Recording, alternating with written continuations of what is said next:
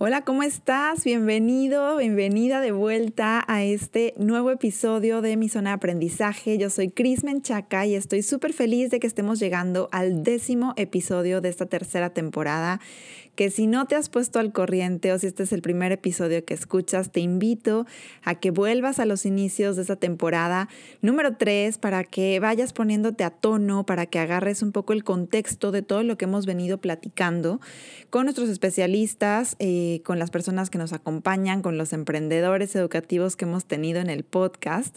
Eh, o bien que inicies con este episodio que por alguna razón te llamó la atención y quisiste empezar por aquí y después vayas y revises el material extra que tenemos. Si ya eres parte de la comunidad de mi zona de aprendizaje y recibes el newsletter semanal que, que sale, como bien sabes, cada lunes, pues bueno, ya sabes que viene en el episodio de cada semana. Y pues también sabes un poco más de las noticias y lo que va sucediendo alrededor de este proyecto y alrededor de, eh, bueno, pues el campo en, en el que me muevo, ¿no? Por ponerte un poco en contexto, hemos estado platicando acerca de muchos temas que tienen que ver con el aprendizaje visto desde diferentes perspectivas y desde diferentes aristas. Hablamos sobre agilidad de aprendizaje, una habilidad súper necesaria para desarrollar en estos tiempos.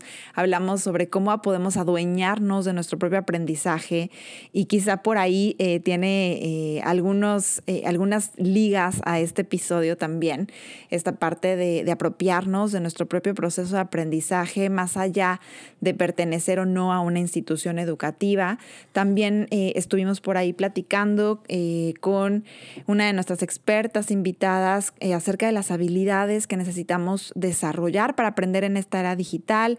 Y bueno, hemos explorado otros temas como el aprendizaje a través de la experiencia. Hemos estado conociendo líderes y emprendedores en el sector educativo que pues nos han contado un poco cómo están abordando este tema de la transformación educativa desde diferentes partes del mundo, con diferentes miradas, con diferentes historias, con diferentes proyectos y cómo este mensaje de hacer las cosas de una manera diferente pues se va amplificando alrededor del mundo o al menos del mundo de habla hispana, que es a quien estamos eh, queriendo llegar en este podcast. Entonces, bueno, pues sin más vueltas, te platico un poco de qué va este episodio. Estoy segura de que si llegaste a él es porque algo en el título te llamó la atención, te hizo eh, cosquillas, tienes alguna inquietud con respecto al tema de la escolarización, quizá eres una mamá, un papá que ha estado en crisis con el sistema educativo estos últimos meses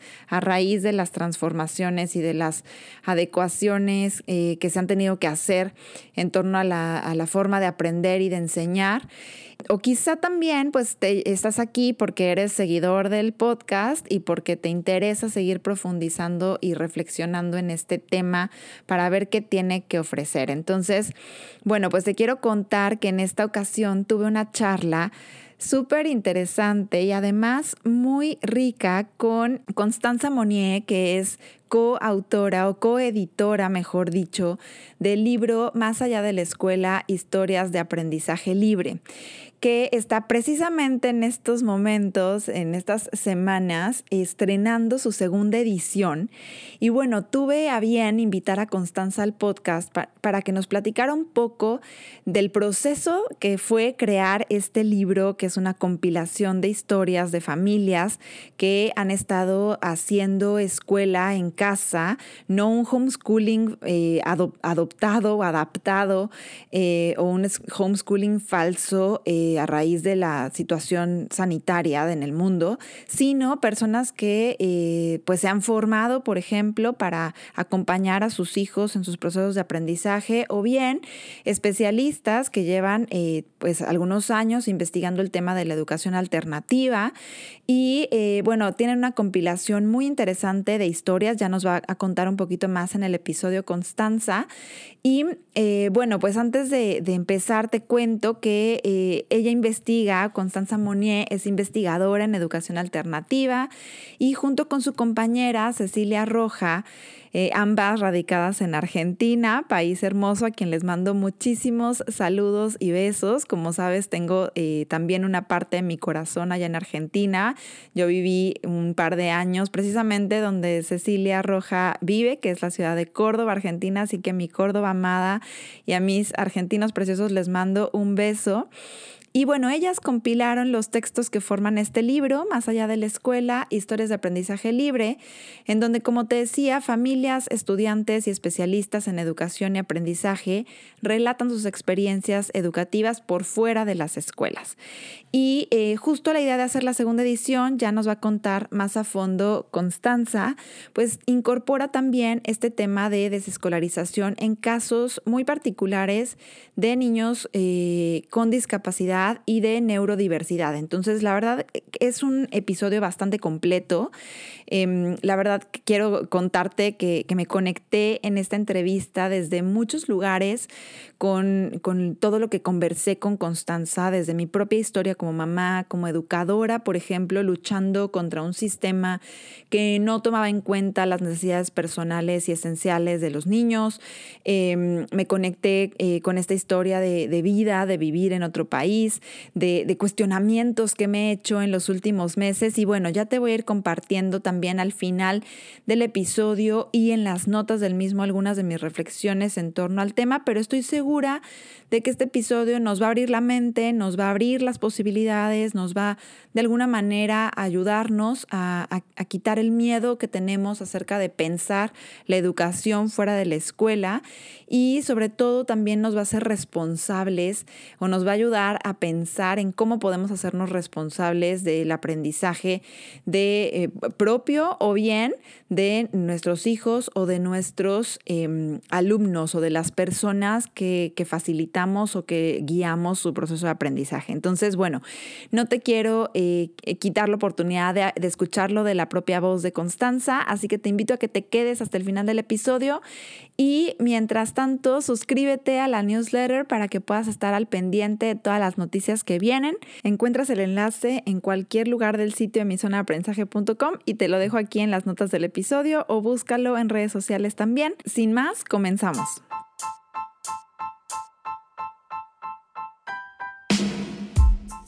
Te doy la bienvenida a un episodio más de mi Zona de Aprendizaje Podcast, un espacio semanal de reflexión y diálogo para aprender juntos. Yo soy Cris Menchaca, creadora de esta comunidad y exploradora del aprendizaje. En esta tercera temporada te comparto conversaciones con expertos en el mundo del aprendizaje para obtener ideas, herramientas y técnicas que podamos implementar en nuestro día a día. También estaremos reflexionando sobre la educación y la transformación que está viviendo este sector en México y Latinoamérica. Y te presentaré a los líderes y emprendedores educativos que se están atreviendo a hacer las cosas diferente con sus propuestas y proyectos innovadores. Todo esto para darte herramientas que aceleren tu propio aprendizaje. Si eres educador, docente, líder de algún proyecto educativo, edupreneur o simplemente te apasiona aprender a través de la experiencia como a mí, quédate que esto cada vez se pone mejor.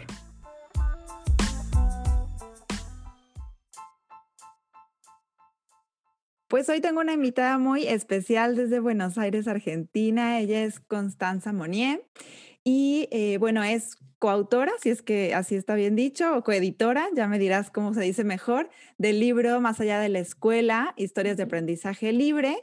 Y bueno, pues la he traído al podcast un poquito para que nos platique acerca del tema y de toda la experiencia eh, de, de, hacer este, este libro. ¿Cómo estás, Constanza? Hola, Cris, mucho gusto. ¿Cómo estás? Feliz de tenerte por acá. Gracias, gracias por la invitación.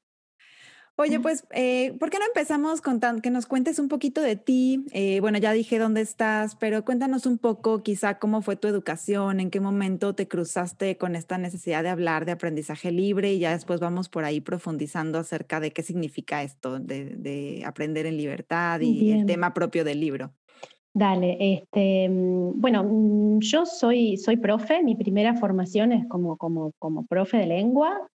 Eh, me formé como editora eh, muchos años después, pero durante muchos años eh, me dediqué a la enseñanza y siempre tuve un interés por la educación, la pedagogía y la didáctica, ¿no? Entonces, este, Eh, si bien eh, yo empecé a estudiar psicología, en realidad en mis inicios, como rápidamente me di cuenta que me quería dedicar a la educación y no a la clínica, entonces ahí cambié el rumbo. Eh, y bueno, lo que me pasó es que entré en crisis en un momento dado con el sistema educativo. Tuve dos crisis. Ante la primera crisis me, me retiré, empecé a, a, formarme como editora y a trabajar y cambié un poco de rubro, digamos. y después volví a la escuela eh, combinando mis dos, eh, mis dos profesiones o mis dos actividades. Y, ahí tuve la segunda crisis con el sistema educativo que fue eh, definitiva porque me, me, fui y ya no, no volví. así que este libro surge un poco a partir de esa segunda crisis, ¿no? Cuando yo me, me, salgo del sistema y empiezo a investigar en educación alternativa. Y bueno, y dentro de todo el mundo de la educación alternativa, eh, el movimiento más radical con el que me encuentro es el de desescolarización. Eh, entonces decido, bueno, meterme a investigar más por ahí y así es que nos encontramos con Ceci, mi compañera en la edición del libro, y así más que nada surge, surge este libro. Eh, la idea nuestra, nuestra intención con, con, el libro es de alguna manera poner en contacto, crear un puente entre aquellas familias están viviendo una crisis con, el, con, el, con la escuela por diferentes motivos, y aquellas otras familias que nosotras conocíamos que ya estaban transitando caminos alternativos eh, y tenían experiencia y distintas maneras de hacer y de llevar adelante su, aprendizaje, el de sus hijos, el de sus hijas. Eh, entonces, bueno, era como, bueno, a ver si, si toda esta gente que está en la búsqueda y no sabe a dónde ir a buscar eh, o cómo se hace, eh, para tomar una decisión de este tenor, ¿no? Como salirse de la escuela, eh, puede encontrar luz en las experiencias de otras personas, no porque sean recetas ni nada, porque no existe tal cosa, sino para, para, para, tomar inspiración, ideas o para, o para reflejar ahí también sus, eh, sus miedos, sus preocupaciones. Así que bueno, en mi caso, el interés y, todo el movimiento surge desde un lugar eh, profesional, si se quiere, porque yo no soy mamá, así que no, no, lo experimenté desde ese, desde ese lugar, eh, sino como, como yo en crisis con mi trabajo eh, y con la manera en que la escuela mira la infancia. así que bueno, así, así surgió en mí y bueno, después acercándome no solo a partir del libro, sino de otros, empecé a investigar en proyectos, a trabajar con familias, eh, incluso antes de, todo lo que ha sido la creación del libro. Entonces, bueno, eh, ahí también se fue haciendo mi camino, ¿no? Claro. Eh, conocer muchas personas con proyectos y demás. Sí, sin duda, sin duda. Oye, ¿y qué era, si me permites preguntarte, como eso que te hacía eh, entrar en crisis, tú como, como profe y no sé de qué, de qué grados eh, dabas, si eran en niños pequeños o... Claro, sí, trabajé la verdad con todas las edades, desde más chiquititos, aunque no tanto, no, o sea, desde los eh, cinco años, también lo que se llama escuela primaria y en secundaria. más que nada en primaria y secundaria. De hecho, disfrutaba mucho de trabajar con adolescentes, y trabajé en escuelas y también en institutos, em, pero mm, hay, hay un poco esta cosa de que el docente o la docente tiene un cierto margen de acción dentro del aula y puede establecer una manera de trabajo, un vínculo, y todo eso es muy rico y se pueden hacer cosas que están buenas y mucha gente de hecho actualmente las hace, muchos docentes marcan la diferencia y, y hacen grandes cosas desde su lugar dentro de la escuela. Y eso trataba de hacer yo también, pero mm, el sistema del que yo indefectiblemente tenía que ser parte me resultaba muy incómodo. Eh, la cuestión de la evaluación, la cuestión de las tareas, la cuestión de los exámenes y sobre todo, sobre todo la cuestión del el tiempo que chicos pequeños permanecían sentados, eh, de cómo estaba estructurado el tiempo en la escuela, de, cómo eran los recreos de, cortos y de que no los dejaban eh, quizás correr ni siquiera en los recreos. Entonces yo veía em, el movimiento libre y la, esa es una necesidad fisiológica en la infancia, eh, lo veía interrumpido, lo veía coartado, no era respetado y yo me sentía cómplice de todo eso. Y, con mucha incomodidad, entonces yo también tenía que responder a, cierta, a ciertos eh, lineamientos, digamos, institucionales, y, eso llegó un momento que me resultó, bueno, me resultó insostenible, realmente mm, eh, el cambio, la decisión de, de, salirme de la escuela, en ese momento dejar de trabajar, empezar a trabajar de manera totalmente independiente, ya sea dando clases o editando, eh, fue, un, cambio importante y surgió, me parece como a mucha gente quizás le pasa, los grandes cambios en la vida, de un, de un gran malestar.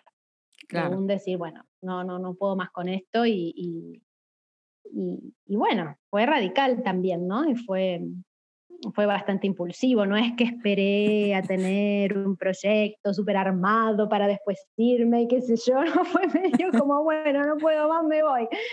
Eh, y a partir, bueno, de ahí se fue abriendo eh, el camino. Buenísimo, me encanta cómo lo compartes. Y sí, y también, también me identifico, yo también eh, pasé por, por dar clases en, en todos los ciclos, bueno, en todas las edades, mejor dicho. Y efectivamente siempre fui de, también de las maestras que se peleaba con el sistema, ¿no? Y que ideaba distintas maneras creativas, porque creo que al principio es lo que haces, ¿no? Como intentar darle la vuelta. Y bueno, si, si es que tienes la conciencia, ¿no? Para hacerlo, porque hay muchas, muchas personas que solamente pues repiten los patrones de lo que conocen y, y no es que esté mal, digamos, eh, sino porque no saben que hay otra cosa, ¿no? Entonces, sí, me identifico perfecto y claro que cuando uno, más bien, en mi caso, eh, mi tirada siempre fue tratar como de eh, pues no sé si luchar dentro del mismo sistema, pero sí tratar como de innovar y de cambiar eh, las cosas hasta que me di cuenta que efectivamente había cosas que no iban a cambiar y que la que tenía que cambiar era yo, ¿no? Entonces, bueno, gracias por, por compartirlo. Pensaba en esto de, de, de, luchar desde adentro, ¿no? Que muchos docentes sostienen como esto de luchar desde adentro o de innovar desde adentro y creo que la verdad que hacen trabajos muy valiosos. Eh, para mí resultó insostenible y, mi elección fue eh, salirme para crear algo nuevo. Claro. Es también como un concepto muy de la permacultura, ¿no? Eh, esto de en lugar de luchar con lo viejo, como crear algo nuevo. Claro. pero bueno, también ahí la escuela sigue existiendo y, y estos docentes em, aportan un montón ahí, ¿no? Sí, Este tipo de docentes, digo, con estas miradas. Sin duda, sin duda que sí aportan mucho. Y yo no he tenido oportunidad de, leer el libro, ¿no? Eh, conozco el proyecto desde hace eh, unos años y empecé a seguir la página en Facebook desde hace unos meses, que he visto que han, tenido algunos eh, eventos en vivo con algunos de los autores, de las familias, de los especialistas que colaboran también en el libro, si no me equivoco. Eh, y me parece fascinante como pensar también cómo ha sido como ese proceso de armarlo, de pensar en qué tipo de historias incluir, cómo ha sido la convocatoria. Eh, creo que esta parte, porque he, leído un poquito eh, más de, de, lo que tú haces y esta parte de crear nuevas narrativas, creo que es, es importante. Entonces, no sé si nos pudieras contar un poco cómo ha sido para ti la experiencia de compilar, bueno, para ti, quizá para, para Ceci, ¿no? Compilar estas historias de las familias que decidieron, como tú bien dices, porque es una decisión, desescolarizar a sus hijos y ahora están en una segunda edición, ¿no? ¿Qué, qué las lleva, cómo fue la experiencia y qué las lleva a hacer una segunda edición ya del libro? Sí, bueno, fue un proceso muy lindo, muy enriquecedor, de mucho aprendizaje, eh, que mm, surgió hace, eh, bueno, ya tres años, parece. La primera edición salió, o dos años, la primera edición salió hace dos años. Nos conocimos con Ceci en este transitar de los caminos de la educación alternativa y, eh, bueno, yo vengo al mundo de la edición de libros, ella del, del de, como librera, también con experiencia, vendiendo libros eh, y en cercanía con este tipo de, textos y de materiales. Y, las dos notando esto, ¿no? Muchas familias en, crisis con la escuela y muchas otras que nosotras conocíamos que ya estaban haciendo cosas distintas. Entonces, con esta intención de ponerlas en contacto, iniciamos, dijimos, bueno, hagamos un libro. Eh, es un libro independiente, o sea, lo hicimos nosotras dos, lo financiamos em, con, de manera colectiva a través de una plataforma, la primera edición, y, nosotras sin ninguna plataforma en la segunda edición, con la modalidad de preventa. Em, y, y, bueno, hacer un libro es un, es un proceso bellísimo para mí y es un proceso industrial también, o sea, hay que pensarlo desde muchas aristas.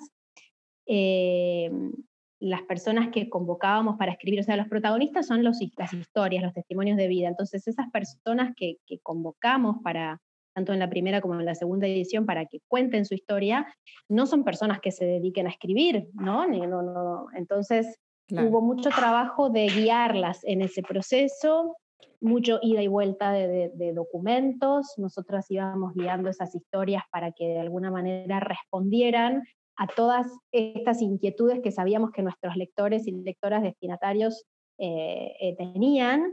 Em, y creo que fue, si no recuerdo mal, en una segunda instancia que se nos, se nos ocurrió incluir otro tipo de, texto, como son los artículos eh, de alguna manera para que sustentaran estas historias de vida, ¿no? Gente que se dedica a estudiar el tema, a investigar el tema, el movimiento de educación sin escuela en el mundo, eh, y que nos brindó textos eh, de su autoría con, con, estas temáticas, ¿no? Entonces el libro tiene estos dos formatos textuales, los testimonios, las historias de vida de mamás, de papás, de familias, de jóvenes que no fueron a la escuela y cuentan cómo han llevado, cómo llevan adelante sus vidas, eh, y también de especialistas en el tema que no dan su vida, sino que eh, hablan desde un lugar más de, investigación. Eh, también hay algunos poemas en el libro, porque mm. Ceci, mi compañera, escribe poesía, así que las incluimos, las, las hicimos ilustrar. Esto también, esto, todo eso también es el proceso del libro, ¿no? Hay que ilustrar los interiores, mandar a hacer la tapa, eh, decidir qué papel va a tener, decidir qué formato va a tener, el orden de los textos, armar el índice es una de las partes que más me gusta. cómo, se ordena, cómo se ordena todo esto, qué criterio tiene, cómo, eh, ir llevando al lector a lo, a, lo, largo de la lectura ¿no? y de esas páginas. Eh, y, bueno, y así se fue armando. Y la segunda edición em, surge más que nada para incorporar un tema nuevo. La primera edición, aprovecho para decir, está disponible de manera libre en PDF, se puede, se puede descargar. Eh, ya no hay edición impresa.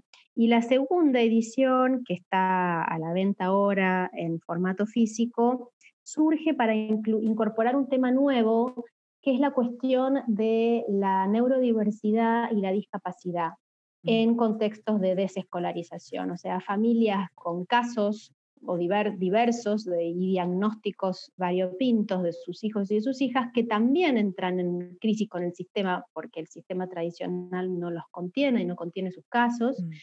eh, y empiezan una búsqueda, ¿no? Eh, entonces, ese es el gran tema nuevo de la segunda edición, los nuevos testimonios tienen que ver con eso. La, segunda edición tiene los mismos textos que la primera, más estos testimonios nuevos y algunos artículos también de investigación en torno a esta temática nueva, ¿no? Una, una psicopedagoga que trabaja, por ejemplo, acompañando familias, entonces habla desde, desde, desde lo que ella acompaña y ve eh, en su trabajo, acompaña familias en esta búsqueda de educación alternativa eh, en casos de discapacidad y neurodiversidad. Así que tiene, eh, bueno, está ampliada, digamos, es un libro más gordito em, y, bueno, y surge para incorporar este tema, más que nada. Buenísimo, me encanta eh, escuchar el proceso como de materialización, desde la idea principal hasta ya tener un producto, me parece fascinante. Y bueno, qué bueno saber que está en PDF. Eh, la verdad yo lo busqué, pero no encontré ningún, en ningún lado de la liga. Quizá eh, si nos lo pudieras compartir para quien quiera descargarlo y si no, ya, ya nos cuentas al final cómo podemos también colaborar para que puedan adquirir el, el nuevo material, ¿no? Sí, en, la, en el perfil de Instagram eh, hay un, en la biografía hay un enlace que debería estar funcionando oh, para descargar el, el PDF eh, de la primera edición. Buenísimo. Y la segunda edición eh, bueno, se está vendiendo en formato físico y se, hacemos envíos a, eh, o sea, tengo yo ejemplares acá en Buenos Aires y tiene Ceci ejemplares en Córdoba, Argentina, pero hacemos envíos a todo el país. Ah, hay unos libros en Uruguay también, con librería para el cambio. Y bueno, hacemos envíos a todo el mundo, lo que pasa es que a veces los envíos son muy caros, así que para, en realidad para la gente de, de otros países está por salir el libro electrónico, está por salir el ebook. Uy, qué bueno. Eh, así que sí, ahí hay otra, otra opción de lectura eh, para, bueno, para quienes se les complique acceder al libro físico. Otra posibilidad. Sí, buenísimo, me encanta. Seguro ya cuando lo tengas me lo, me lo haces llegar para la liga para poderlo comprar porque me interesa mucho tenerlo y pues mejor tener la segunda edición que viene también más completa con estos casos, ¿no? Y corregida. sí, sin duda, ¿no? Siempre uno Porque viste que siempre, siempre, hay errores y sí, sí, aprovechamos para corregir todos los, los, errores de dedo ahí de la primera edición. Eh, están corregidos en la segunda.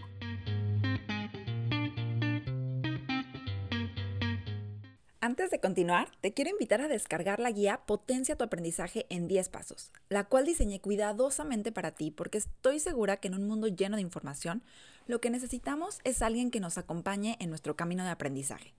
Si eres como yo, es porque te anotas constantemente en cursos, webinars, workshops, congresos, conferencias y te sumas a tantas experiencias de aprendizaje que a veces te pierdes o no sabes cómo ni por dónde implementar todo aquello que has recibido. Estoy segura que también tienes mil cuadernos, notas, post-its y carpetas que has acumulado a lo largo de los años y te preguntas repetidamente si debes tirarlos, escanearlos o volverlos a leer. En esta guía encontrarás los 10 pasos que te están faltando para dejar de consumir contenido sin sentido, sacarle el mayor provecho a lo que aprendes y potenciar así tu aprendizaje. Así que no esperes más y mientras escuchas el episodio visita www.mizonaaprendizaje.com diagonal descargables o busca el enlace en las notas del episodio y descarga tu guía Potencia tu aprendizaje en 10 pasos hoy mismo. Continuamos con el episodio. Si ya tienes tu guía y quieres profundizar en ella y personalizar tu experiencia de aprendizaje, por un tiempo limitado estaré ofreciendo una mentoría grupal para potenciar tu aprendizaje en 2021. Lo único que tienes que hacer para participar en ella es invitarme un café. Sí, así como lo oyes, invítame a un café desde el enlace que encuentras en las notas del episodio o desde mi zona aprendizaje.com y serás parte del grupo exclusivo que recibirá la mentoría Potencia tu aprendizaje en 2021. Además, cuando hagas tu aportación podrás dejarme un mensaje que leeré públicamente en algún episodio del podcast, así que cuéntame ahí qué te gusta de mi zona de aprendizaje o cuál es tu episodio favorito.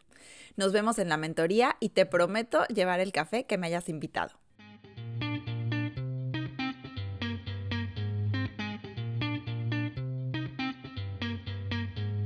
Oye, y después de haber eh, pues tenido contacto con todas estas historias y demás, em, me surge como la, la inquietud quizá de preguntar, Em, ah, tú hablabas, por ejemplo, de cómo de pronto el sistema coartaba como este desarrollo natural del niño, ¿no? En cuestión de permitirle jugar, de los ritmos que cada niño tiene, que son distintos y que de pronto por la prisa de cumplir con ciertos contenidos o el programa o el examen, eh, etcétera, se ven como coartados, ¿no? Entonces, em, me surgía la duda y fue una de las preguntas que, que ideé para ti, como, como saber si tú observas como un impacto diferente eh, o en el desarrollo de los niños eh, eh, con esa diferencia, ¿no? Los niños que son escolarizados y los niños que están eh, sin escuela o que crecen en este entorno de aprendizaje sin escuela. igual, a lo mejor basándote en el caso de alguna de las familias que haya tenido ambos, ambos estilos, si hay como una transformación por ahí, como... Sí, bueno, los, varios de los testimonios en el libro cuentan esto, porque muchas familias que, brindan su, testimonio en el libro, eh, algunas nunca pasaron por la escuela, pero otras sí. Han transitado la escuela, se salieron, después quizás de más grandes los chicos volvieron y se volvieron a salir en contextos urbanos, en contextos rurales. Hay, hay de todo un poco. Eh, pero en, en líneas generales, lo que yo puedo decir, lo que yo he observado así de forma más directa en los chicos eh, que, transitan sus aprendizajes en entornos más libres, ya sea haciendo unschooling, homeschooling, travel schooling, o, en espacios de educación alternativa, escuelas democráticas o escuelas libres o escuelas vivas, eh, es que son más seguros de sí mismos y tienen menos temor y se relacionan con las demás personas, ya sean personas adultas u otros niños o niñas, em, de manera más auténtica, más natural. La verdad que, que, observo eso, como están más conectados consigo mismos y, lo pueden transmitir. Y, de buenas maneras, o sea, con claridad, con respeto, eh, con seguridad, eh, incluso en la mirada, ¿no? Como una mirada más eh, llana. Mm.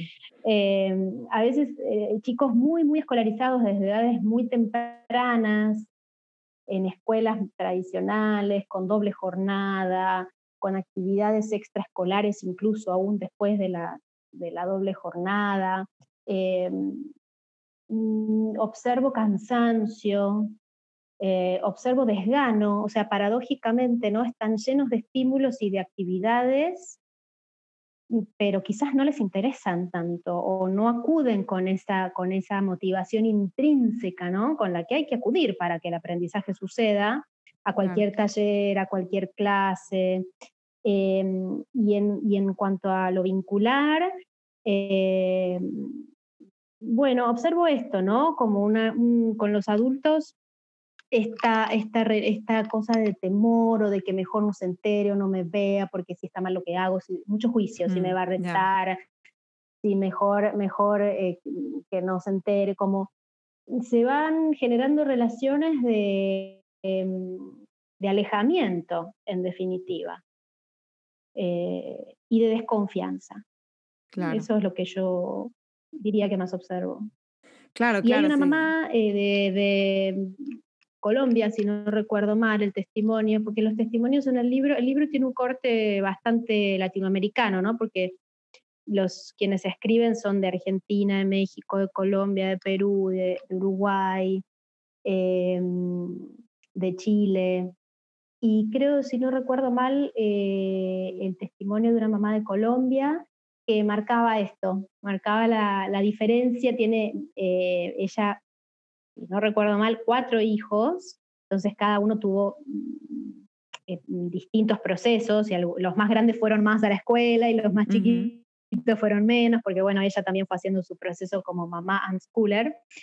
Eh, y ella eh, marca esto en su, en su testimonio, lo, lo, lo, cuenta, ¿no? Cómo se manejan unos, algunos de sus hijos y otros en términos así vinculares de relación con las demás personas.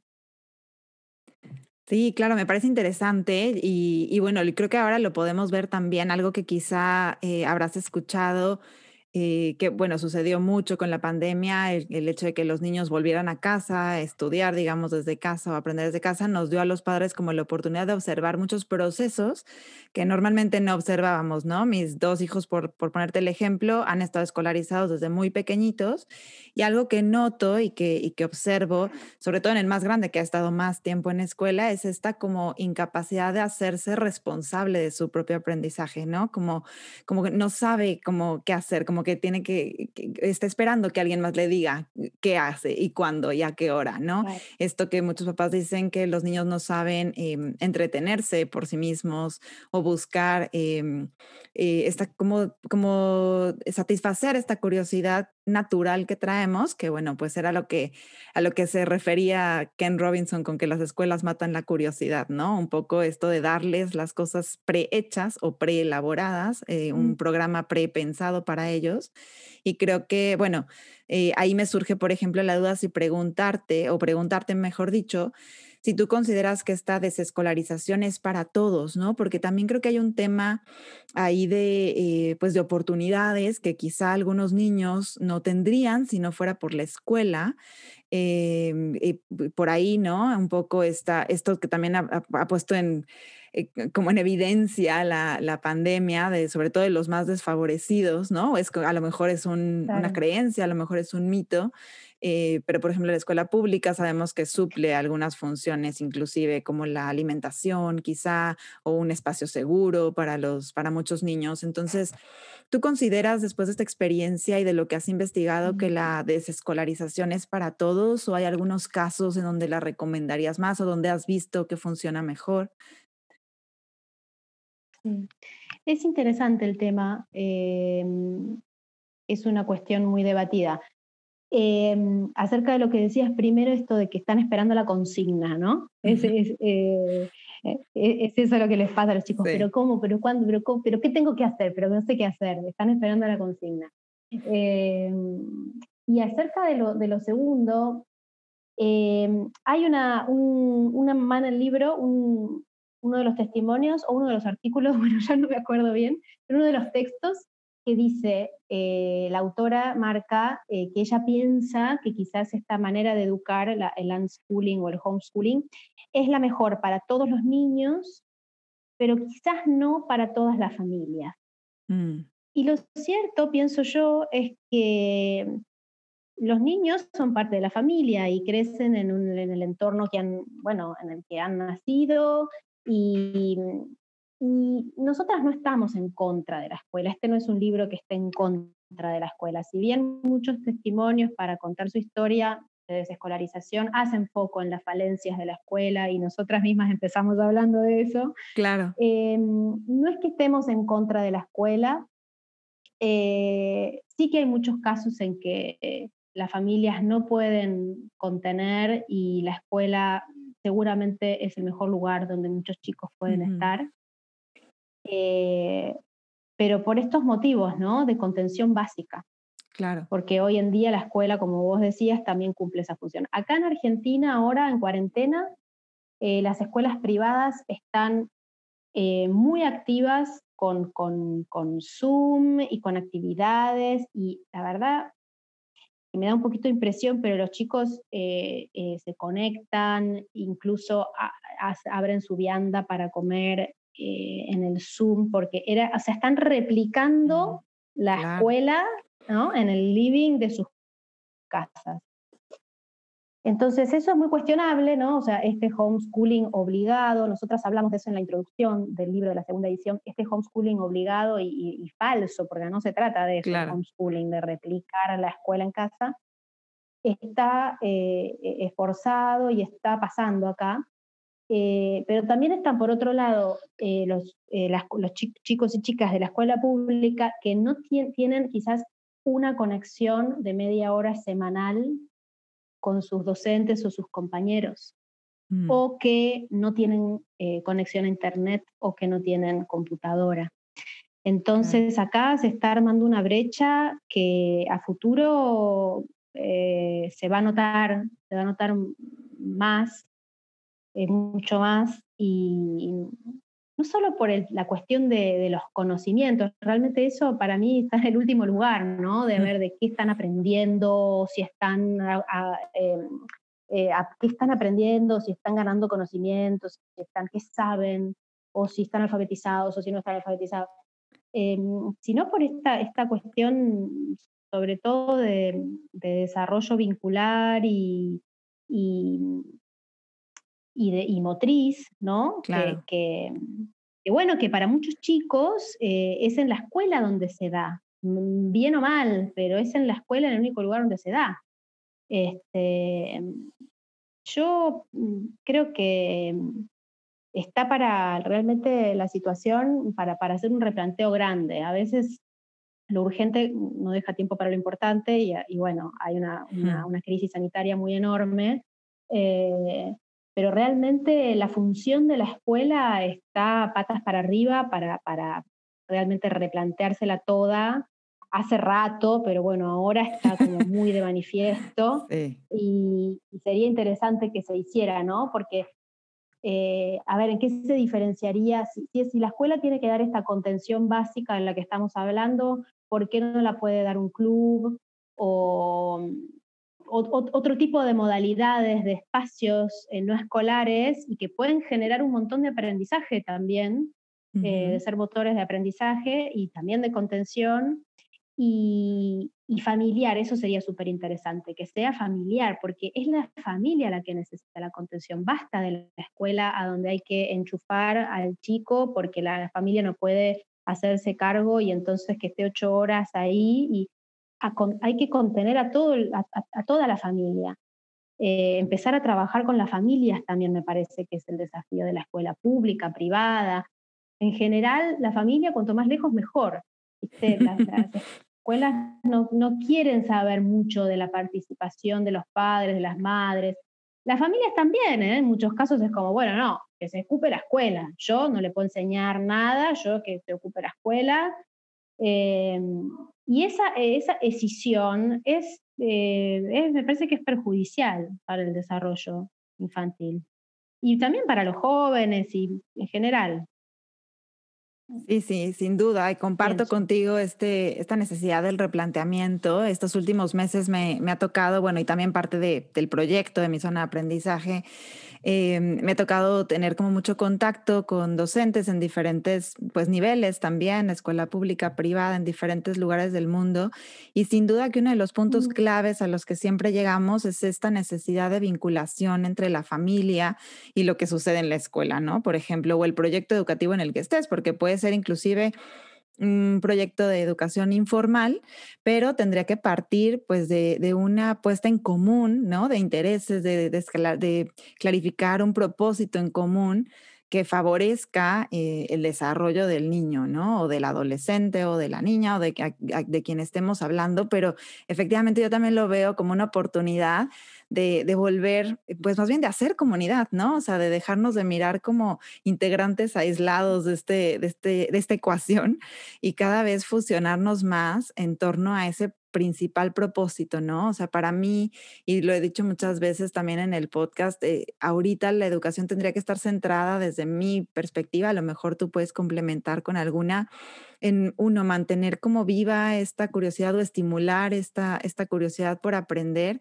y preocuparte realmente por el bienestar de las personas, porque estamos a nivel, a todos los niveles, ¿no? Físico, mental, emocional, por, por, la situación en la que, en la que estamos atravesando. Entonces me, me y, rescato porque he escuchado algunos de los, de los lives que tuviste con, con algunas de las autoras y de las especialistas y como que hay un mito, por ejemplo, de los papás que aún no nos atrevemos, por así decir, a desescolarizar a nuestros hijos o que tienes como miedo por ahí de, no, es que, pues no sé, como que te, es, es un, eh, una cuestión creo que de pertenencia también, ¿no? A la sociedad puede ser, como este, este mito de eh, qué pasa con la socialización del niño, ¿no? Como, eh, como que se, se, pensaría que si lo desescolarizas va a perder estas oportunidades de, de vincularse con otros eh, niños de su edad quizá o con otros adultos lejos de, pues, de, los papás, pero sin duda que lo que he escuchado, por ejemplo, de las, de las autoras que han participado es al revés, que la visión de comunidad es tan grande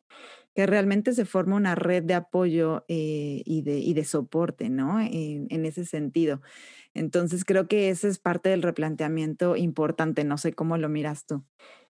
Sí, Sí, eh, eh, em, la pregunta anterior también, ¿no? me preguntaba si era, si era un mito o no, esto de que sea para todos o si es elitista. O... Nosotras publicamos cada 15 días un, notas en, en, nuestra página de Facebook y la próxima va a ser acerca de los mitos. Buenísimo, no me lo pierdo. De, de los mitos de la desescolarización. Entonces, primero con la anterior, que me había quedado me había olvidado, esto de si en realidad es para todos o es para algunos, porque no todo el mundo puede, porque, la, este, como decíamos, es una realidad, eh, pero tampoco es que el unschooling o, el homeschooling es para millonarios, para personas ricas, que entonces no, no, mis hijos no van a la escuela, no se juntan con nadie, entonces mejor algo exclusivo. De hecho, muchas familias cuentan en, la, en el libro eh, cómo ha cambiado su economía a partir de salirse de la escuela, se ha mm. reestructurado también el mundo del trabajo en general de mamá y papá. Em, pero, pero a veces hasta, hasta necesitan de menos recursos, no de más. Claro. Porque van ganando autonomía en la alimentación, van ganando autonomía en, en, un montón de, de, de, cuestiones de la cotidianidad y, ir a la escuela también es caro, o sea, con, sobre todo ni hablar de las cuotas de las escuelas privadas, eh, o en fin, bueno. Eh, y en cuanto a la socialización, es un tema que también está muy, muy desarrollado en el libro porque es uno de los, de los grandes cuestionamientos, ¿no? Cuando si, si mi hijo o mi hija no va a la escuela, ¿con quién va a socializar? ¿Cómo va a socializar? ¿No va a tener amigos? Eh, y bueno, eh, en el libro lo que, lo que la mayoría de las personas plantea es eh, qué tipo de socialización en realidad ofrece la escuela, ¿no? Si nos hmm. ponemos a pensar. O sea, sí, es la parte más importante. Los chicos siempre recalcan que lo mejor de la escuela es el recreo, porque es cuando los dejan charlar libremente, cuando no los retan si le hablaron a un compañero, cuando este, pueden jugar. Eh, sí, hasta para ellos es la, función más importante de la escuela. Pero la escuela no es el único lugar donde se socializa y además se socializa de una manera bastante acotada. O sea, todos eh, mis compañeros tienen exactamente mi misma edad eh, y, y, todos los adultos tienen exactamente el mismo rol, como parecido, ¿no? De autoridad y de alguien que sabe lo que yo no sé.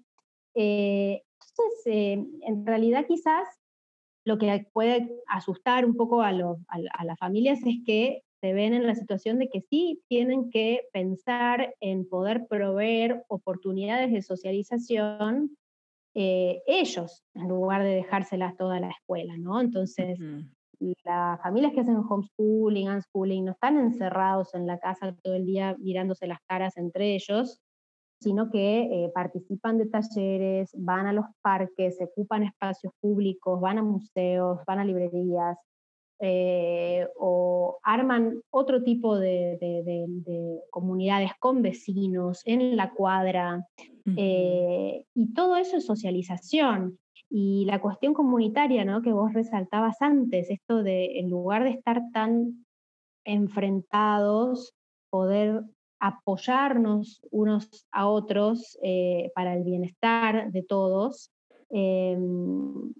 me parece que, que, es súper interesante y se puede dar en un barrio, se puede dar, eh, digamos, en, muchos más lugares que la escuela y de maneras mucho más variadas, incluso dentro de la misma familia, la familia extendida, si existe, primos, primas, tíos, tías, o sea, em, como encuentros más asiduos o, de, de, distinto tipo, ¿no? Juntarnos para hacer cosas juntos. Bueno, hoy cocinemos juntos, hoy juguemos a tal cosa, hoy vayamos a tal lado.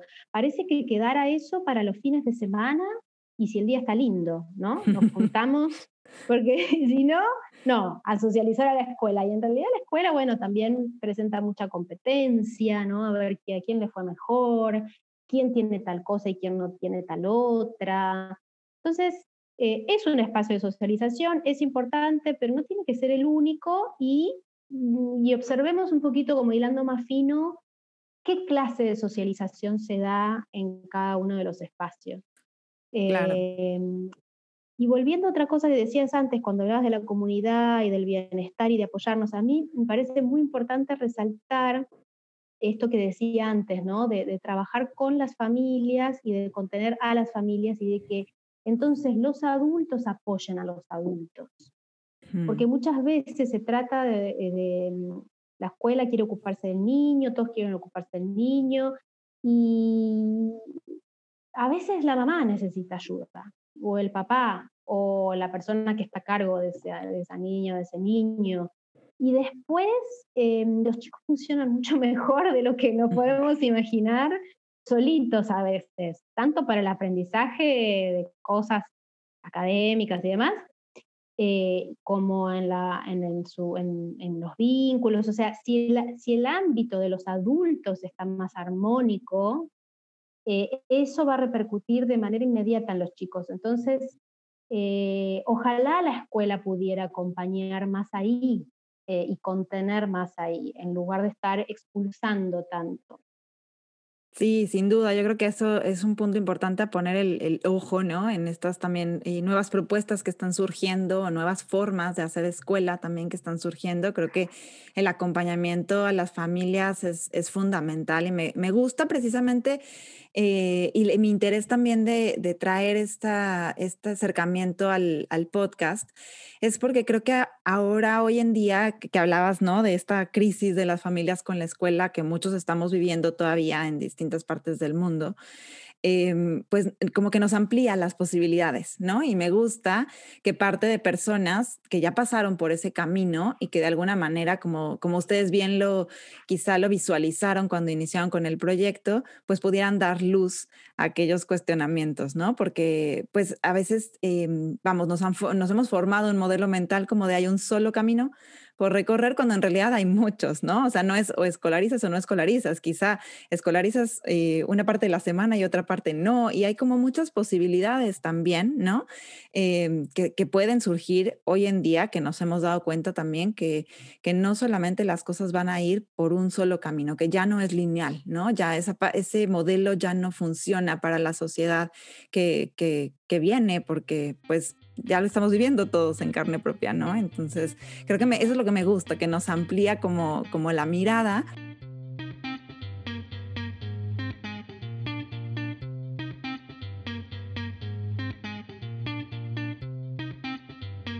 Hablando de esta... Em, de estos, de estos lives que, que, has tenido con la, con la gente de, con las autoras, perdón, del libro, hubo una idea muy linda que me gustaría que me ayudaras a elaborar, donde retomaban esta parte de que el aprendizaje está en todos lados y que lo que estás aprendiendo es lo que tienes que aprender, ¿no?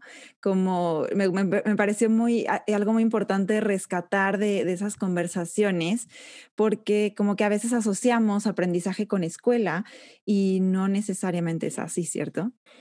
Este, sí, los, los vivos con, con las autoras eh, también surgieron por la pandemia, por la, algo que nos abrió, que nos encendió la lucecita, eh, la lamparita, eh, que nos, esto de, que se abren las posibilidades, ¿no? Quizás en otro contexto, o por lo menos, por ejemplo, para la primera edición, no se nos había ocurrido hacer, hacer eso.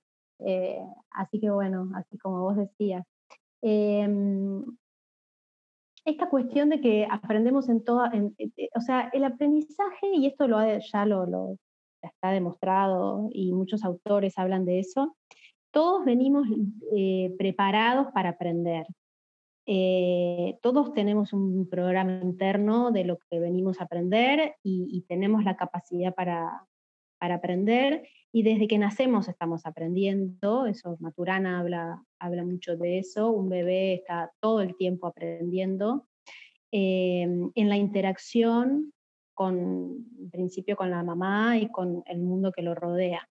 Después, en la cuestión em, motriz, eh, y de, movimiento libre, que es tan importante, que era lo que a mí me, ponía tan incómoda en la, escuela, eh, porque yo sabía que ahí es donde se, dan los aprendizajes eh, primeros, primordiales, importantes y necesarios para que después los otros aprendizajes complejos, a medida que la persona crece, puedan suceder.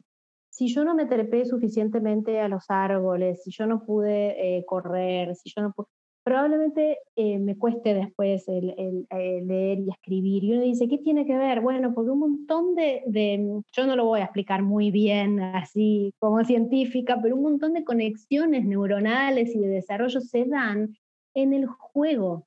En el juego, en ese trepar al árbol, en ese correr, perseguir, a, buscar el bichito, eh, eh, eso es lo que va preparando. Y eso, bueno, también la pedagogía Waldorf habla mucho de eso, ¿no? De cuándo verdaderamente el niño está listo para aprender a, escribir y a leer.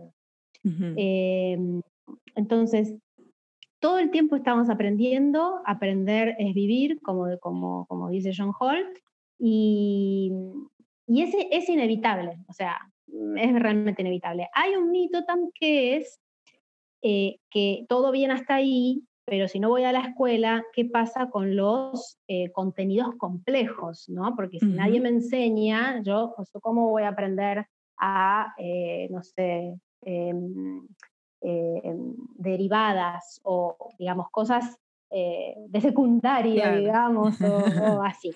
Este, em, entonces, bueno, es cierto que los ambientes ricos y los ambientes eh, preparados son importantes para que los chicos y las chicas tengan opciones y puedan explorar, eh, y que el ambiente y que los adultos que lo, que vean hacer a los adultos que los rodean eh, es lo que los va a influir y a, despertar quizás su interés. Y si nunca nadie le muestra un libro en la vida, quizás no le pase o le pase más tarde o le cueste más.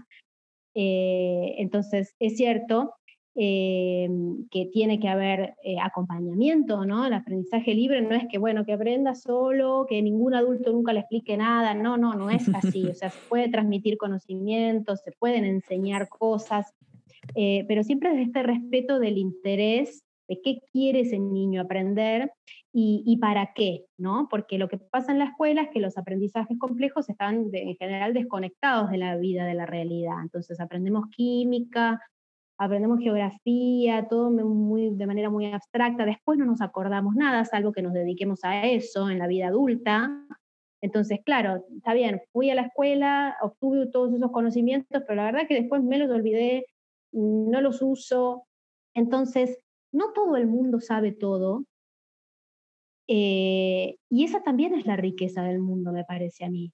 O sea, quizás un chico que vive en un determinado entorno, eh, con una determinada familia, cerca de determinada gente y se dedica, tiene una determinada rutina, hay cosas que va a aprender, que va a saber, otras que quizás no nunca, y tampoco está mal, porque no todos tenemos que saber todo.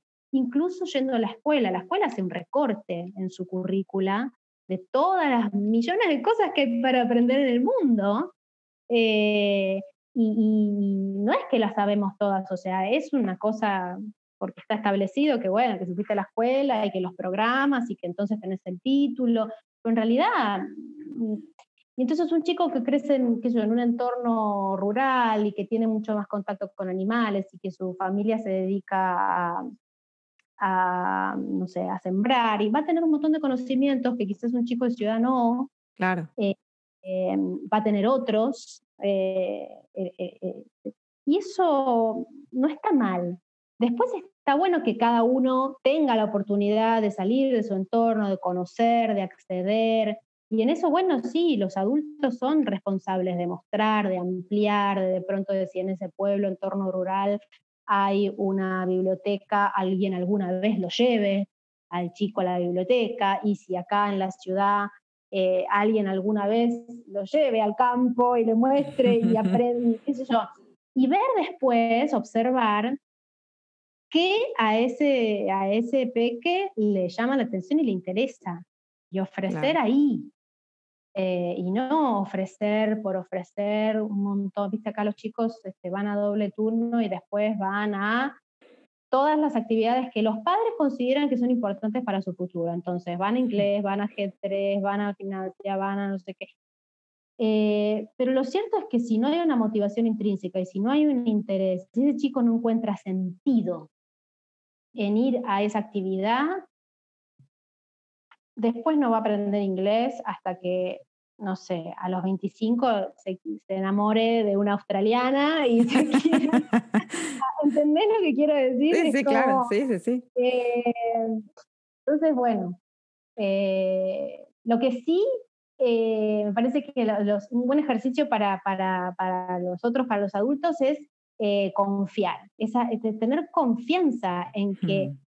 Eh, eh, los chicos están aprendiendo todo el tiempo. No hay manera de que eso no suceda. Eh, y observar, ¿viste? Y si prestas un poco de atención y te das cuenta todo lo que absorben y aprenden todo el tiempo. Entonces, confiar en que ese aprendizaje se va a dar. y, y, bueno, hay que confiar en que cada uno como madre, padre, educador, está también ofreciendo todo lo que es, lo que uno es eh, para, para, para, que ese niño también aprenda, ¿no? Somos también modelos, uno transmite lo que es, no solamente lo que, bueno, te vengo a enseñar tal cosa. Los, chicos aprenden mucho más de lo que uno les va a enseñar, aprenden de cómo uno es y bueno, por eso es tan importante el rol del adulto. Sí, sin duda. Y también, pues, que el adulto sigue en un eterno proceso de aprendizaje también, ¿no? Que el, que el aprendizaje no, no, acaba en, como tú dices, no acaba cuando te dan el título, no acaba, al contrario, es un proceso continuo, ¿no? Y como también eh, los, los, de los niños podemos aprender un montón, ¿no? Como estas interacciones de las que hablabas, que no, que no necesariamente tienen que ir del adulto hacia, hacia el niño, también pueden ir en el otro sentido. Y eso también genera mucha, mucha riqueza, ¿no? Me parece eh, maravilloso todo esto que nos dices, me encanta, como te digo, sobre todo por la posibilidad de pensar otras, otras realidades, otros modos de eh, ver la educación, de ver el aprendizaje, de ver cómo esto se integra con la familia. Y eh, me gustaría preguntarte cómo podemos ayudar a que más allá de la escuela llegue a más familias como inspiración. ¿Todavía están en esta fase recaudatoria o a dónde pueden ir a comprar su ejemplar? ¿Qué, qué podemos hacer para ayudar en colectivo también a este proyecto? Bueno, gracias. El libro está impreso, así que quedan ejemplares a la venta. Nos pueden escribir por, cualquier, por las redes sociales o al mail, que ahora puedo dejar todos los datos. Em, y, ahí combinamos, si es dentro de, Argentina, combinamos el envío o quizás, bueno, en países cercanos. Y el ebook está pronto a salir, así que bueno, ahí todavía no está a la venta, pero ya lo vamos a anunciar. Si nos siguen en las redes, ya eso es un montón porque se van enterando de las novedades y ahí nos pueden mandar mensajes. Así que el Instagram es más allá de la escuela, el Facebook es historias de aprendizaje sin escuela y el mail es más allá de la escuela arroba gmail.com. Así que ahí las vías de contacto y vemos en cada caso dónde está la persona, si, si le podemos mandar un ejemplar físico o el enlace de la primera edición o esperar avisarle cuando salga el ebook, ahí, ahí vemos. Buenísimo, sí, yo todo eso lo pongo en las notas del episodio para que puedan eh, contactarlas fácilmente. Y nada más para terminar, dos preguntas rápidas que tienen que ver con esta zona de aprendizaje eh, que me gustaría hacerte, Constanza. Uno, ¿cómo aprende Constanza? ¿Cuáles son tus fuentes de aprendizaje? Em, bueno, la verdad es que yo aprendo mucho leyendo. A mí me gusta mucho leer, siempre me gustó de chiquita, los libros me han salvado la infancia. Qué bueno. Eh, con, muchos, muchos cuentos y literatura y después ya más de grande casi que ya leo menos literatura y leo más cosas de, cosas que me interesan. Entonces, en general, cuando hay un tema de mi interés, mi primera manera es acercarme a la lectura. Y bueno, y después viene la cosa más experimental, eh, pero bien puede suceder al revés, ¿eh? eso, eso me pasa a mí. No, no es que tenga que ser así. Buenísimo. Ya nos, ya nos dijiste una frase por ahí, pero creo que no era tuya. Eh, me gustaría que, que, tú nos puedas completar la frase de aprender para ti es. Uy, bueno, lo que pasa es que me viene la de John Holt, que es aprender es vivir, y es muy buena. es difícil despegarse, pero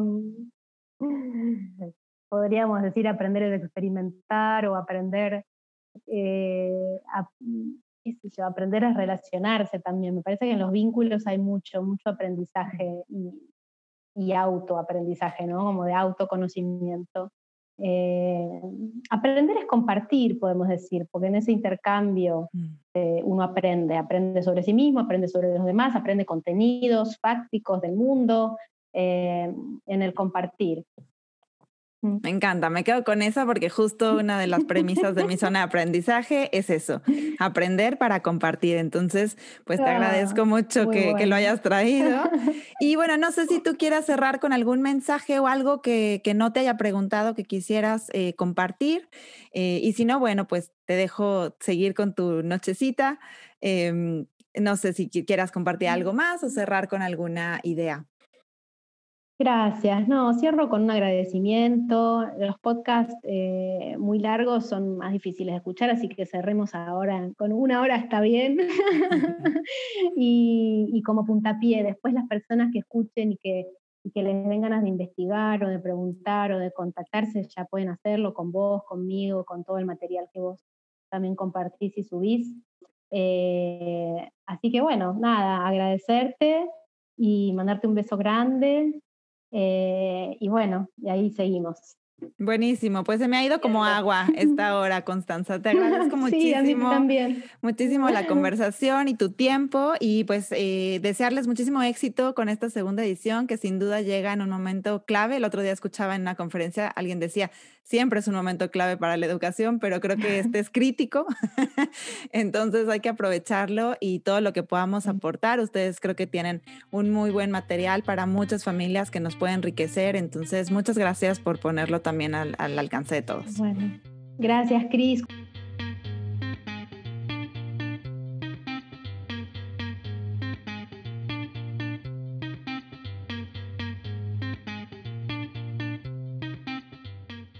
Así termina la entrevista con Constanza Monier. Estoy segura que al igual que yo te quedaste con muchísimas reflexiones y aprendizajes de todo lo que aquí nos platicó y de todos los temas que conversamos. Te quiero contar tres de mis reflexiones más importantes. Número uno, esta forma de ser de los niños que crecen y los, de los niños y jóvenes que crecen en ambientes no escolarizados, en donde ella relata que son niños que están más conectados consigo mismos, que eh, se comunican de manera clara, segura, con respeto, que son niños menos ansiosos, menos apresurados, menos cansados, eh, menos desmotivados por aprender. Entonces creo que esto es algo que me resuena como mamá, como educadora.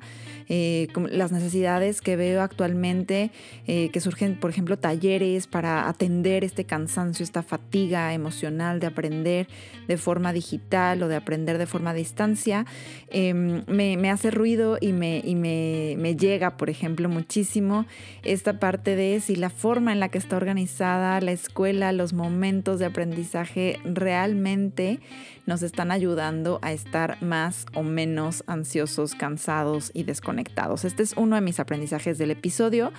Otra cosa con la que me quedo y en realidad es algo que refuerzo es esta necesidad de armonizar la relación entre las familias y los adultos que contienen y acompañan el aprendizaje de los niños y de los jóvenes y eh, las instituciones educativas, ¿no? Ya es algo que hemos hablado en otros episodios, es imperante que empecemos a ver que el niño o la persona que aprende no está sola, que está acompañada de una comunidad, de otras personas que influyen en su aprendizaje y en el desarrollo de este proceso y que necesitamos eh, encontrar la forma de, como Constanza dice, contener y cobijar a las familias que lo acompañan o a las personas que lo acompañan para que entonces eh, pueda florecer en el ambiente natural en el que está creciendo. Entonces esto me parece fundamental y quiero rescatar muchas cosas, pero la última que les quisiera decir es que me quedo con esta parte en que Constanza nos dice que los adultos tenemos que confiar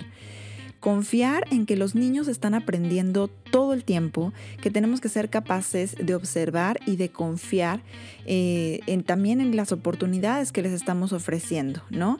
Y que tenemos que eh, procurar también ser esos modelos, porque más allá de lo que queramos enseñarles, les enseñamos lo que somos. Entonces, así como lideramos como somos, educamos como somos también. Entonces, em, me, me gustan estas reflexiones para traerlas hacia al final del episodio. Y bueno, te invito a que me compartas cuáles fueron tus tres más grandes aprendizajes o tus tres más grandes reflexiones. Puedes hacerlo a través de redes sociales, puedes hacerlo a través de Apple Podcast. Si me escuchas en Apple Podcast, puedes dejar una reseña y poner ahí cuáles fueron tus ah, reflexiones o tus aprendizajes más importantes. Puedes responder al mail de la newsletter semanal a cris.mizonaaprendizaje.gmail.com eh, y me cuentas con qué te quedaste de este episodio o tómale un screenshot a tu pantalla, a tu celular y compártelo en redes sociales, ya sea en Facebook o en Instagram, y eh, nos tagueas a Constanza y a mí en cualquiera de las cuentas que ya nos dijo Constanza. En, eh, puedes taguear mi zona de aprendizaje tanto en Instagram como en Facebook o mi cuenta personal de Chris-EduCoach. Me encantará saber cuáles son esos tres aprendizajes o tres reflexiones con las que te quedas. Eh, voy a seleccionar algunos de estos comentarios cuando los reciba y les haremos llegar una copia del ebook de Más allá de la escuela a las personas que nos compartan em, sus reflexiones y que sean pues las que más nos gusten y, las que creamos que son más, más profundas y que puedan también nutrir a la comunidad. Entonces, bueno, pues espero tus comentarios, espero tus reflexiones, tus aprendizajes.